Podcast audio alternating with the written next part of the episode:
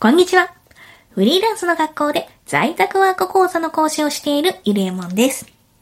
今日は案件応募時に気をつけるべき3つのポイントということで、これまで累計200名以上のフリーランスや副業ワーカーの人たちに仕事を発注してきた私が、ここは押さえておいた方がいいよというポイントをご紹介させていただきます。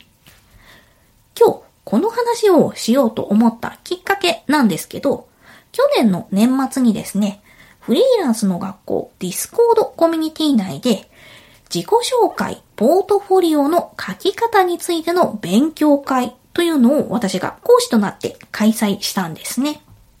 その勉強会の参加特典で自己紹介、ポートフォリオの添削をしますよという企画を年末年始にかけてやっていたんですけど、そこで10名くらいの人から添削依頼がありまして、私からフィードバックをさせてもらいました。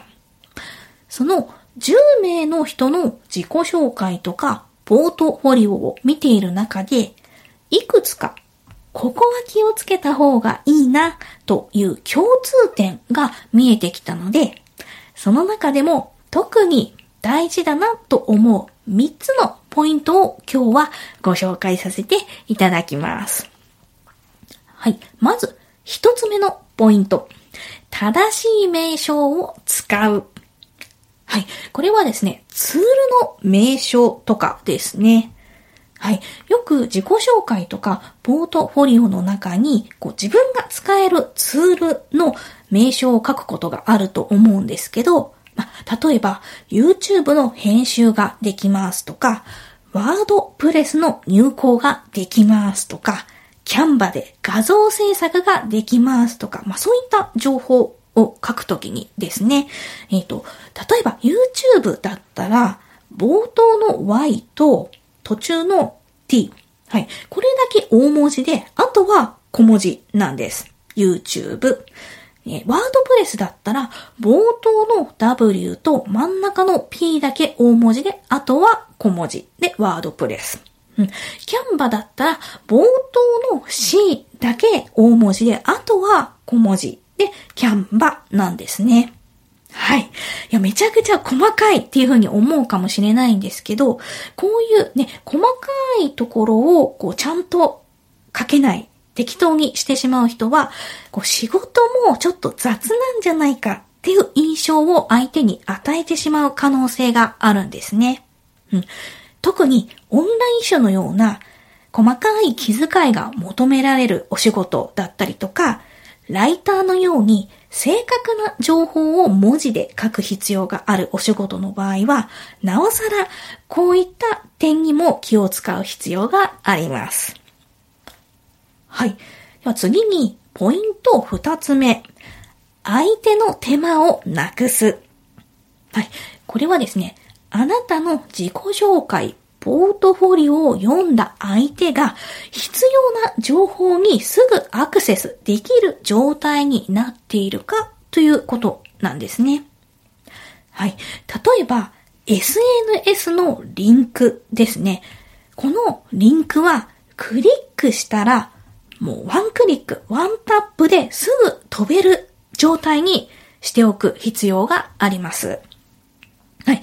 意外とよくあるのが、こうテキストでこう文字が書いてあるだけで、そこがこうリンク化されていないっていうのがね、意外とあるんですよね。はい。これだと相手がそのテキストをこうコピーして別のところに貼り付けて、こう検索をし直さないといけないっていう手間が発生してしまっているので、ちょっと相手からするとちょっとめんどくさくなってしまっているんですよ。うんなので、えー、リンクは、こう、ワンクリック、ワンタップで飛べるように必ずリンク化をしておきましょう。はい。あとは、画像になってしまっているパターンもそうですね。うん。QR コードとかも、あの、使い方によっては便利なんですけど、こう見てる時の環境によっては逆に不便になってしまうこともあります。はい。えっ、ー、と、QR コードは紙のチラシとかパンフレットとか、こう名刺に貼る分にはすごく便利だと思うんですけど、こうウェブ上でこう見る場合は、まあ、例えば今、この手元のスマホでこうウェブサイトを見てるときに、途中で QR コードが出てきてしまったら、こうもう一個スマホがないと、スマホのカメラで QR コードって読み取れないですよね。そう。なので、こう、ウェブ上で、こう、見るっていうのを想定する場合であれば、まあ、なるべく QR コードではなくて、こう、リンクを貼っておいて、そこをリンク化しておくっていう風に、SNS のリンクだったり情報を載せるといいかなという風に思います。はい。最後、三つ目のポイントですね。自分が言いたいことよりも、相手が知りたいことを書く。はい。これはですね、自分ではこうなかなか気づけないので、一度第三者の目で見てもらうといいかなと思うんですけど、うん、例えばですね、フリーランスの学校に入学した記念日。はい、こういった情報はね、いらないんですよね。うん。そう、コミュニティのメンバー同士で、え、いつから参加してるんですか？みたいな、こう、内輪の話題で盛り上がる時だったら全然いいんですけど、お仕事を発注するクライアントさんからしたら、それってどうでもいい情報なんですね。うん。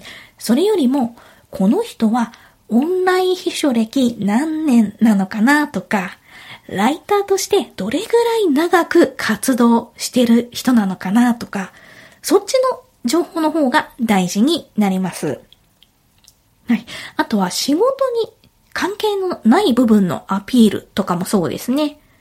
人柄を知ってもらうために、まあ、趣味とかプライベートの情報を多少入れるのはいいと思うんですけど、がっつり書く必要はないです。うん。あとは、こう仕事をしてるわけじゃないけど、有名な誰々さんと繋がってますとか、フォローされてますとかも、うん、それも、まあ、仕事の実績ではないので、あえて書かなくて大丈夫です。はい。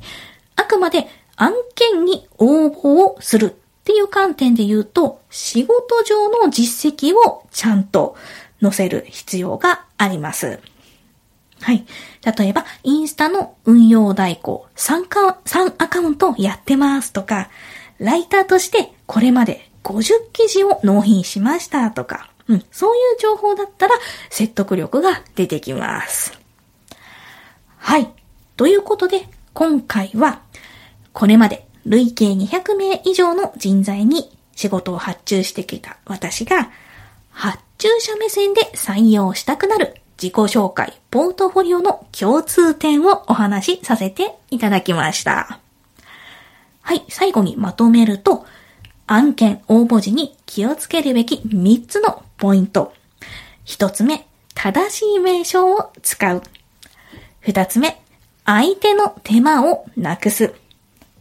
3つ目、自分が言いたいことより相手が知りたいことを書く。はい。他にもですね、細かいところで言うと、プロフィールアイコンはちゃんと設定しましょうねとか、文章の読みやすさを意識しましょうねとか、ま、いろいろあるんですけど、もうどれも無料でできる、ほんのちょっととした一手間で相手からの印象がぐっと良くなるので、ぜひそれはやるようにしましょう。無料でできることです。はい。これから案件を獲得したいという人はぜひ参考にしてください。はい。最後に告知です。フリーランスの学校主催で行っている全国出張セミナーゼロからの在宅ワーク講座。えー、私、ゆりえもんが講師となって月に1回ペースで全国各地を回っています。これから副業を始めてみたい在宅ワークにチャレンジしたい、そんな人におすすめの講座です。現在発売中のチケットは1月28日日曜日、千葉県千葉市、この放送当日です。2月の11日日曜日、沖縄県中上郡中城村。はい、沖縄開催めちゃくちゃレアです。行きたいよって人はぜひ、この概要欄のチケットページからポチッと購入をしてください。ということで、本日のお相手はゆりえもんでした。また来週お会いしましょう。